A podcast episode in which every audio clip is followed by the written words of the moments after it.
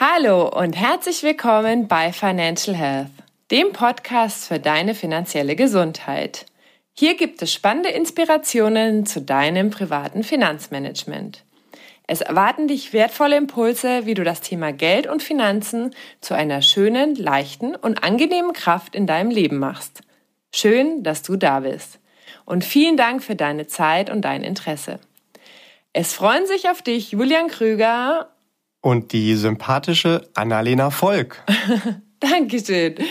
Und in dieser Folge, das ist sozusagen die zweite Folge von drei Folgen zu den größten Finanzsünden, geht es um einen Klassiker, den jeder von uns kennen wird, und zwar dem Sparbuch. Und wer hat nicht selbst auch schon mal eins besessen? Lieber Julian, warum sollten wir denn vorsichtig mit dem Sparbuch sein? Ja, ich bremse da mal direkt rein. Das sollten wir vielleicht nicht ganz pauschal sagen. Äh, in diesem Fall ist es so gemeint, dass das Sparbuch dann nicht geeignet ist, wenn Geld länger dort liegt.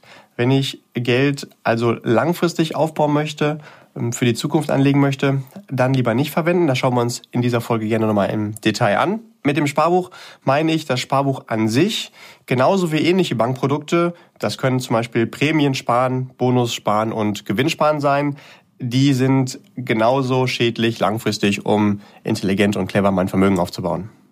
Mhm. Also ich habe da jetzt so ein bisschen vorsichtig herausgehört, dass das Sparbuch auch mal sinnvoll sein kann. Ist das so? Ja und nein gleichzeitig. Grundsätzlich gibt es vier zeitliche Anlagekategorien, für die wir Geld anlegen wollen oder sollten. Es gibt einmal das Heute, die, die Zeit von jetzt bis, sagen wir mal, in sechs Wochen und dafür nutze ich mein Girokonto. Da kommt das Geld drauf, was sich einfach immer in die Runde drehen soll. Daher kommt ja auch äh, Giro, also Rundgang, beziehungsweise Gyros, da dreht sich ja auch in die Runde. Dann ist der nächste zeitliche Bereich die Liquidität. Das ist die Zeit, die dann darauf folgt. Also sagen wir mal so die nächsten, also ab in sechs Wochen bis in ein paar Monaten. Das ist unsere Liquiditätsposition und da kommt das Geld klassischerweise aufs Tagesgeldkonto. Darüber hinaus starten wir dann unseren Vermögensaufbau. Das ist das Geld, was wir erst frühestens aus heutiger Sicht in ein paar Monaten verfügen wollen und spätestens aber noch vor der Altersvorsorge verfügen wollen. Man teilt das dann nochmal wieder in drei Unterkategorien ein, kurzfristig, mittelfristig und langfristig. Und darüber gibt es dann noch die Altersvorsorge, also das Geld, von dem wir dann leben wollen, wenn wir entweder unser normales Rentenalter erreichen oder, wenn das deutlich vor dem normalen klassischen gesetzlichen Rentenalter sein soll, dann, äh, dann sprechen wir da halt vom passiven Einkommen. Und wenn wir uns jetzt das Sparbuch anschauen, dann fällt das in die Kategorie Liquidität, also Geld für die nächsten paar Monate. Eigentlich ist dafür das Tagesgeld vorgesehen. Aktuell ist das Sparbuch aber fast das gleiche. Jetzt ist die Frage, wo gibt es einen Unterschied? Normalerweise gibt es auf dem Tagesgeldkonto deutlich mehr Zinsen und die Verfügbarkeit des Geldes ist dort noch besser. Wenn ich jetzt ein Sparbuch habe, ähm, wo auch die Verfügbarkeit gewährleistet ist, dass ich also auch den Betrag, den ich haben möchte, immer sofort ohne irgendwelche Kündigungsfristen bekommen kann, dann ist da auch das Sparbuch okay. Eigentlich gehört aber das Tagesgeldkonto dahin. Wenn man so will, ist also das Tagesgeldkonto das bessere Sparbuch. Wofür das Sparbuch nicht okay ist, ist halt dann für den Vermögensaufbau. Und da nutzen es aber leider, wie ich es in meinem Beratungsalltag sehe, immer noch viel zu viele Menschen und das dann halt schade. Und übrigens ist das Tagesgeldkonto da genauso langfristig falsch, weil wir da halt ja viele Vorteile von dem Sparbuch-Tagesgeld wieder verlieren. Jedes Produkt gehört also in seine zeitliche Kategorie. Und wenn es diese verlässt, verliert es seine Vorteile und wird halt dann zum Nachteil. So wird das Fahrrad, wenn wir es mal so bildlich betrachten, halt besser nicht für eine Langstreckenfahrt genutzt, und es wäre auch sehr aufwendig und würde länger dauern und auch kostenintensiv, wenn ich mit dem Helikopter mal eben den Nachbarn besuche. So halt, ne? Obwohl der Heli vielleicht auch ein cooles Tool ist. Also zumindest, wenn ich jetzt nicht gerade in Australien wohne, da kann man ja mal den Nachbarn besuchen, aber bei uns in der Stadt brauchen wir den nicht. Okay, das war mal wieder ein sehr anschauliches Beispiel. Danke dafür. Wann sollte man dann ein, ein Sparbuch auf gar keinen Fall verwenden? Immer dann, wenn ich mein Geld länger als ein paar Monate parken möchte, dann spricht man ja schon nicht mehr von parken, sondern von anlegen. Und sobald das Wort anlegen da irgendwie mitschwingt, dann besser Finger davon lassen. Warum ist das so? Wenn wir uns die Zinsen angucken, die wir auf dem Sparbuch bekommen, Jetzt sind wir gerade mitten in 2020, da sind die gerundet bei 0 Prozent. Da würde man auf den ersten Blick sagen, ja, ist doch cool, dann wird es zumindest nicht weniger. Das ist aber nur bedingt richtig. Wir haben ja auch Gegenspieler, wenn wir Geld anlegen. Und einer dieser Gegenspieler zum Beispiel ist halt die Inflation. Und ja, was schätzt du? Wir hatten eben schon mal in der vorherigen Folge genauer über das Thema Inflation gesprochen, wie hoch die so langfristig liegt. Konntest du dir das noch merken? Mm, so zwei, zweieinhalb Prozent, oder? Ja, genau richtig. Wir haben immer eine Kraft von im Schnitt zweieinhalb Prozent, die halt gegen uns wirkt. Und wenn wir das Geld dann mal kurzfristig irgendwo parken, ist es nicht weiter wild. Wenn es aber mehrere Jahre dort schutzlos dieser Inflation ausgeliefert ist, dann unterschätzen wir völlig den Effekt, was das an wirklicher Vernichtung von Kaufkraft ist. Gerade mhm. ältere Menschen, die halt wirklich Mengen von Geldern auf den Sparbüchern liegen haben, mit diesem Bedürfnis nach Sicherheit, die vernichten da die Kaufkraft von dem Geld. Und da bin ich immer sehr traurig, wenn ich sehe, was da jährlich gesamtwirtschaftlich, also volkswirtschaftlich von oben betrachtet, an Geldern vernichtet wird, bildlich gesprochen, die wir aber auch hart erarbeitet haben. Und das ist ja schade und es muss nicht so sein. Mhm. Okay, aber viele Umfragen zeigen ja, dass das Sparbuch trotzdem noch zu den beliebtesten Anlagenformen in Deutschland zählt. Hast du eine Idee, warum das so ist? Ja, verrückt, oder? Also das ist mit das Produkt, wo am allermeisten Geld liegt und das schon seit Jahrzehnten. Mhm. Zunächst einmal, aus meiner Sicht ist das gar keine Anlageform. Du hast jetzt gerade gesagt, das ist eine beliebteste Anlageform. Mein Mathelehrer hat damals schon immer in der Schule gesagt, das ist keine Anlageform, das ist eine Geldvernichtungsmaschine. Oder ganz korrekt, hier wird ja kein Geld vernichtet, aber zumindest Wert bzw. Kaufkraft. Die ganz korrekte Frage müsste also eigentlich sogar heißen, hm, warum ist das Sparbuch denn trotzdem eine so beliebte Kaufkraftvernichtungsmaschine? Klingt jetzt nicht so ganz wild, aber so erst ganz richtig. Mhm. Ähm, könnte vielleicht daran liegen, dass ähm, wenn wir mal so ein bisschen in unsere Vergangenheit gehen, also jeder bei sich selbst, was haben wir denn in der Vergangenheit gemacht, wenn wir als Kind Geld gespart haben? Dann haben wir es ja zunächst einmal, also zumindest ging es mir so und ganz vielen anderen Menschen, die ich kenne, haben wir es erstmal gelernt, in die Spardose zu stecken. Vielleicht war es bei dir auch so. Mhm. Ja. Und was ist dann einmal im Jahr passiert? Mm, dann sind wir auf die Bank und haben es aufs Sparbuch eingezahlt. Am Weltspartag manchmal sogar, oder? Ja, genau, richtig. Das, ähm, also bei dem einen hieß es Sparbuch, bei dem nächsten Jeans-Sparbuch, dann gab es das Knacks-Sparbuch oder bei mir persönlich hieß es Pocket-Sparbuch. Aber das ist ja schon auch echt krass. Ne? Also wir lernen über Jahre, über Jahrzehnte.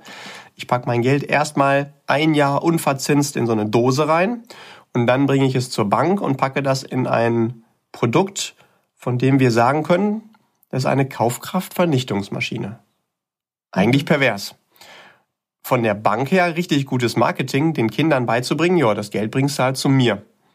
Dabei ist eine Bank ja ein Kreditinstitut. Das haben wir uns in anderen Folgen auch schon mal genauer angeschaut. Und was kann ein Kreditinstitut besonders gut? Kredite vergeben und zusätzlich halt auch noch Kapitaltransfer gewährleisten, also Geld von A nach B senden. Es ist aber gar nicht der führende Anbieter von der Kategorie der Finanzprodukthersteller, wo ich mein Geld hinbringen sollte, um es clever und smart zu vermehren. Das kann ich dort zwar, andere können es aber für mich noch attraktiver. Grundsätzlich ist dieser Ansatz, den Menschen, also vor allen Dingen den Kindern beizubringen, früh beizubringen, äh, sparen und sparen ist gut. Äh, das ist ja der richtige. Die Frage ist halt nur, ob wir das unbedingt auf dem Sparbuch tun sollten. Und so haben wir das ja schon, wenn man so will, mit der Muttermilch gelernt. Das Geld kommt zum Sparen auf das Sparbuch. Da können wir uns also gar nicht richtig gegen wehren. Mhm. Das war nur von Beginn an nicht unbedingt die passende Programmierung, führt aber dazu, dass halt so viel Geld da liegt. Also gehe ich mal zumindest stark von aus, dass das so ist. Idealerweise betreiben wir Vermögensaufbau allerdings bei Vermögensverwaltern. Dafür schließen wir bei denen aber auch keinen Kredit ab oder tätigen eine Überweisung. Also wir sollten lernen, bei welcher Art von Finanzprodukthersteller ist, welche Aufgabe für mein Geld, Schrägstrich für meine Finanzen halt am besten aufgehoben. Und mhm. mit Sicherheit nicht dort, wo ich garantiert unterhalb der Inflation mein Geld anlege und gar nicht die Chance habe, dass es dort oberhalb meiner Inflation auch wirklich Mehrwerte und Werte für mich schafft. Mhm. Zu dem Thema Finanzprodukthersteller haben wir ja auch schon eine Podcast-Folge gemacht, die ich auch an dieser Stelle jedem ans Herz legen kann. Ähm, du hast ja vorhin auch Produkte wie Prämiensparen, Bonussparen und Gewinnsparen erwähnt. Was genau ist denn das? Ist das ebenfalls alles keine gute Idee oder das hattest du vorhin gesagt? Ja, da sprichst du direkt den nächsten Wahnsinn an. Gucken wir uns erstmal Prämien bzw. Bonussparen an. Das sind ähnliche Anlageprodukte wie so ein Sparbuch, wo noch mehr Marketing von der Bank dahinter ist. Und auf den ersten Blick sieht es auch echt ganz cool aus. Da muss man unbedingt zweimal hinschauen, um das überhaupt zu verstehen. Denn bei dem Verkauf wird gar nicht so explizit darauf hingewiesen, wie die wirklich funktionieren. Aus meiner Sicht hat das sogar schon die Tendenz zu einer Verbrauchertäuschung. Mhm. Funktioniert so, dass du in Aussicht gestellt bekommst, jedes Jahr steigt dein Zins, der dir gut geschrieben wird. Wenn man aber genauer hinschaut, wird man feststellen, ha, das stimmt ja gar nicht. Das gilt gar nicht für mein Geld, was ich da liegen habe. Das gilt nur für die Jahresleistung, also nur das, was ich in einem Jahr einzahle. Und der Rest, der da liegt, der bekommt einen, nennen wir es mal vorsichtig formuliert, deutlich geringeren Basiszins. Also das Geld, was schon da ist, verzinst sich minimal und das, was reinfließt, ähm, hat manchmal so einen Promotion-Ansatz. Im ersten Jahr gibt es dafür ein Prozent, ab dem fünften gibt's fünf Prozent, ab dem zehnten Jahr gibt's zehn Prozent. Und das sieht auf den ersten Blick erstmal richtig cool aus. Vor allen Dingen, wenn ich so hohe Zinsen dann garantiert habe.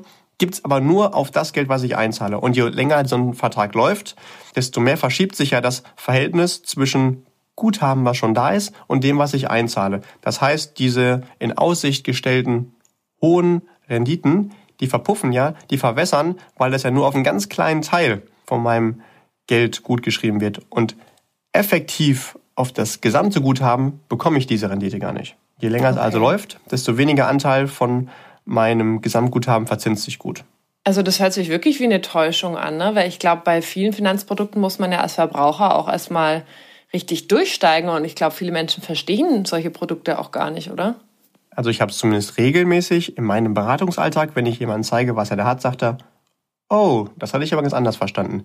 Inwieweit das jetzt auch anders kommuniziert wurde von demjenigen, der mir das verkauft hat, das sei mal dahingestellt. In den Vertragsbedingungen steht das schon richtig drin. Da steht halt drin, du hast diesen Basiszins und auf das, was du im Jahr einzahlst, auf die sogenannte Jahresleistung, bekommst du halt einen höheren Zins. Das ist bloß wertlos, denn die größte und stärkste Kraft beim Vermögensaufbau ist ja der Zinseszins, dass ich also Zinsen auf die Zinsen auf die Zinsen bekomme und zwar möglichst hohe Zinsen, wenn es irgendwie geht. Und genau hier ist garantiert, dass das hier nicht der Fall ist, obwohl es so aussieht. Mhm. Und deswegen ist das, wenn man so will, das noch schlechtere Sparbuch. Okay. Ähm, wie ist es denn mit den Gewinnsparen? Das klingt doch verlockend. Also wer will denn nicht gerne gewinnen? Das ist quasi so das dritte Produkt in dieser Trilogie von Bonussparen, Prämiensparen und dann halt Gewinnsparen. Das funktioniert auch wieder ganz wild und ja, soll auf den ersten Blick, genau wie du es gerade schon gesagt hast, auch wirklich verlockend klingen. Halte ich aber für pädagogisch absolut falsch. Wie funktioniert das Ganze? Auch hier habe ich wieder einen Basiszins und immer wenn ich Geld reinpacke, dann bekomme ich ein sogenanntes Los. Und hinterher wird halt ausgelost, welches Los nochmal irgendeinen extra Gewinn bekommt. Zum Beispiel einen extra Zins. Bloß ist das genau das Gegenteil von dem, wie wir mit Geld umgehen sollten. Also Geld sollte ja kein Spiel sein, in dem Sinne ein Glücksspiel, dass ähm, ich, wie wenn ich ins Casino gehe, mit Glück halt mein Geld vermehre, sondern es soll ja planmäßig und vorhersehbar wachsen können. Und wenn ich jetzt als Finanzanbieter so ein Produkt anbiete, dann spreche ich den stark ausgeprägten Trieb bei Menschen, diesen Spieltrieb an, der aber in dem Bereich Finanzen nicht gehört. Natürlich macht es Spaß, ein Spiel zu spielen oder meinetwegen auch mal ins Casino zu gehen, aber sobald ich darauf die Programmierung setze, das ist Vermögensaufbau, ist das völlig falsch. Und so erziehe ich mir die Kunden völlig falsch. Mhm. Deswegen halte ich gar nichts davon, sobald eine Bank oder ein anderer Produktgeber so ein Produkt entwickelt, fällt ja in meinem Ranking ganz stark nach unten. Auch wenn er das vielleicht nicht jedem Kunden anbietet. Das sind nämlich meistens tatsächlich, wenn ich mal schaue, auch eher die Kunden, die eh schon pleite sind, die sowas haben. Vielleicht gibt es da sogar auch einen Zusammenhang. Aber wirklich vermögende Menschen und Menschen, die intelligent über ihr Geld nachdenken, die würden sowas niemals abschließen. Und gerade wenn ich da derjenige bin, der da sehr zugänglich für solche Dinge bin, ist es halt ein echt gefährliches Produkt. Mhm. Da kann man also ganz klar sagen, der Produktverkauf steht im Vordergrund und nicht mehr die gute Beratung des Kunden. Grundsätzlich ist dort auch wieder zu erwarten, dass die Verzinsung halt unterinflationär ist. Und nur wenn ich durch Zufall irgendwie mit meinem Namen auf meinem Los aus dem Topf gezogen werde, dann kann ich vielleicht mal eine etwas, etwas ähm, attraktivere ähm, Verzinsungsform erwarten. Aber das ist halt nicht planbar. Und wenn dann jemand argumentiert, ja, aber der Gewinn, der könnte ja auch höher ausfallen, das finde ich das für hochgradig unseriös. Ja? Mhm. Man kann dann ja einfach die Frage stellen, lieber Ansprechpartner, kannst du mir denn ausrechnen, was ich denn da nun auch wirklich an Rendite erziele und nicht, auf welche Chance ich da habe, äh, dann kommt halt nichts. Und damit bitte unbedingt liegen lassen, sowas. Also nicht erwarten, dass durch Zufall mein Vermögen wächst. Die gesteigerte Version davon ist nur noch Lotto spielen. Das ist natürlich genauso tragisch. Also ich kann ja nicht erwarten, mhm. dass der Zufall bestimmt, juhu, ich bin jetzt derjenige, der da irgendwie im Geld badet. Ja, was gibt's da noch zuzusagen? Mir wird persönlich immer regelmäßig schwindig, wenn mir Kunden berichten, wie lange sie schon Gewinnsparen betreiben oder auch diese anderen Sparformen wie das Bonussparen, das Prämiensparen oder halt das Geld auf dem Sparbuch liegt. Und ich muss mich dann regelmäßig auch zusammennehmen, um nicht zu zeigen, was denn in einer alternativen Anlageform daraus schon geworden wäre. Ganz oft poppt dann bei mir die Erinnerung an eine ältere, an eine ältere Dame auf, die bei mir Kundin ist. Und die hatte schon sehr, sehr viele Jahre einen mittelgroßen Betrag auf einem Sparbuch liegen. Also es waren wirklich schon Jahrzehnte. Und ich hatte mir dann mal den Spaß gemacht. Und man kann ja so Rückwärtsbetrachtung machen. Hätte man das Geld in anderen Anlageformen investiert, was dann passiert wäre? Die wäre heute tatsächlich Millionärin. Habe ich ihr natürlich ganz bewusst nicht gesagt.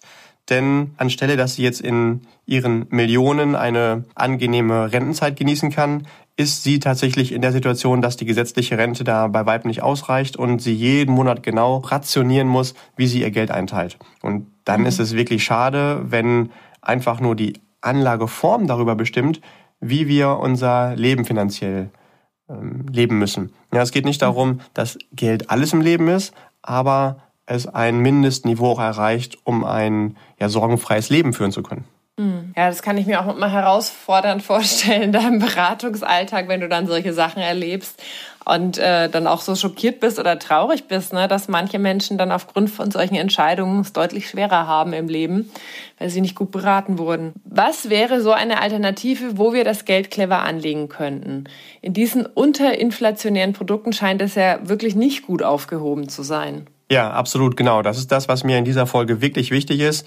Das Bewusstsein dafür zu schärfen, bitte, bitte, bitte leg dein Geld, wenn du das wirklich als Vermögensaufbau betrachten möchtest, nicht in Produkten an, die nicht die Inflation schlagen. Die Alternative wäre ein Depot, das heißt eine Verwahrstelle, wo ich für kurzfristig, mittelfristig und langfristig viele verschiedene Anlageformen, geeignete Anlageformen miteinander kombinieren kann. Zum Beispiel richtig gut gemanagte Investmentfonds. Die gibt's für jeden Zweck, egal ob ich jetzt für ein paar Jahre oder für ganz viele Jahre Vermögen aufbauen möchte. Und wenn ich mir nicht ganz sicher bin, wie das funktioniert, oder welche jetzt die richtigen sind. Da gibt's ja auch viele tausend verschiedene. Dann kann ich ja gegebenenfalls auch einfach jemanden fragen, der sich damit auskennt, für mich Zugriff hat auf alle. Und wenn ich dann jemanden dazu nehme, wäre mein Tipp darauf zu achten, dass der unabhängig von einer Kapitalverwaltungsgesellschaft mich betreuen kann, also nicht zu einer dazugehört und dann die eigenen Interessen mitschwingen, eigene Produkte da wieder zu platzieren. Und damit habe ich dann die Chance, auch oberhalb der Inflation und auch noch nach Besteuerung meinen Vermögensaufbau zu betreiben und weiter wachsen zu lassen. Und dann macht es mir auch halt auch Spaß, dabei zuzuschauen, wie das Ganze wächst und wie ich meinen persönlichen Zielen und Wünschen dann auch näher komme. Das ist der Weg, den halt ja besonders vermögende Menschen dann auch gehen und da spricht ja nichts dagegen, dass da jeder dann sich auch mit anklingt. Denn das Gute ist, dass das nicht nur mit großen Vermögen geht, sondern dass es jedem zugänglich ist. Das geht auch mit kleinsten Beträgen und geringen Sparraten. Genauso wie mit astronomisch großen Anlagesummen. Das halte ich für einen der größten Vorteile, diese Flexibilität bezogen auf die Gelder, mit denen ich starte. Ja, und zur Not nehme ich mir halt einfach einen ungebundenen Finanzexperten dazu, der betreut mich dann gerne. Mhm. Ja, was du gerade nochmal gesagt hast, ähm, das finde ich auch total wertvoll, dass man mit ganz kleinen Beträgen schon anfangen kann. Und auch da ist ja auch die Gewohnheit so wichtig, ne? Die Gewohnheit, jeden Monat was wegzulegen und zu sparen, um dann auch, wenn man später mehr Geld hat, mehr Geld wegzulegen. Von daher, ähm, ja, ist nochmal ein ganz, ganz wertvoller Hinweis. Magst du noch einmal ganz kurz zusammenfassen, was wir in dieser Folge gelernt haben? Ja, sehr gerne. Also, dann gucken wir erstmal, warum heißt das Sparbuch überhaupt Sparbuch? Es heißt deswegen Sparbuch, weil du es dir sparen kannst. ja, kurzfristig ist es die, nennen wir es mal, schlechtere Alternative zum besseren und spannenderen Tagesgeld. Mittelfristig und langfristig auf jeden Fall absolut ungeeignet für den Vermögensaufbau. Dafür gibt es dann deutlich attraktivere Varianten. Die packe ich bei mir in mein Depot und mische damit verschiedene Varianten, um da auch wirklich Freude am Vermögensaufbau zu haben. Vielen Dank, lieber Julian. In dieser Folge konnten wir das Sparbuch von seinem Thron werfen. Und in der nächsten Folge beschäftigen wir uns dann mit der letzten der drei großen Finanzsünden. Also es bleibt weiter spannend und hörenswert in diesem Podcast. Und wenn dir diese Folge gefallen hat, dann teile sie super gerne mit deinen Freunden, mit deiner Familie. Abonniere den Podcast und hinterlasse uns eine Rezension auf iTunes, denn so finden noch viel mehr Menschen diesen Podcast und können Finanzen zu einer unterstützenden Kraft in ihrem Leben machen. Ja, die letzten Worte, lieber Julian, gehen wie immer an dich. Ah, sehr gerne. Ganz, ganz herzlichen Dank auch dieses Mal wieder für deine Zeit, für dein Zuhören und auch für dein Interesse. Ich freue mich schon auf unser nächstes Wiederhören. Es wird sich auf jeden Fall wie immer lohnen, versprochen. Bis dahin wünsche ich dir eine ganz wundervolle Zeit. Keep growing, bleib gesund, auch finanziell. Dein Julian. Tschüss.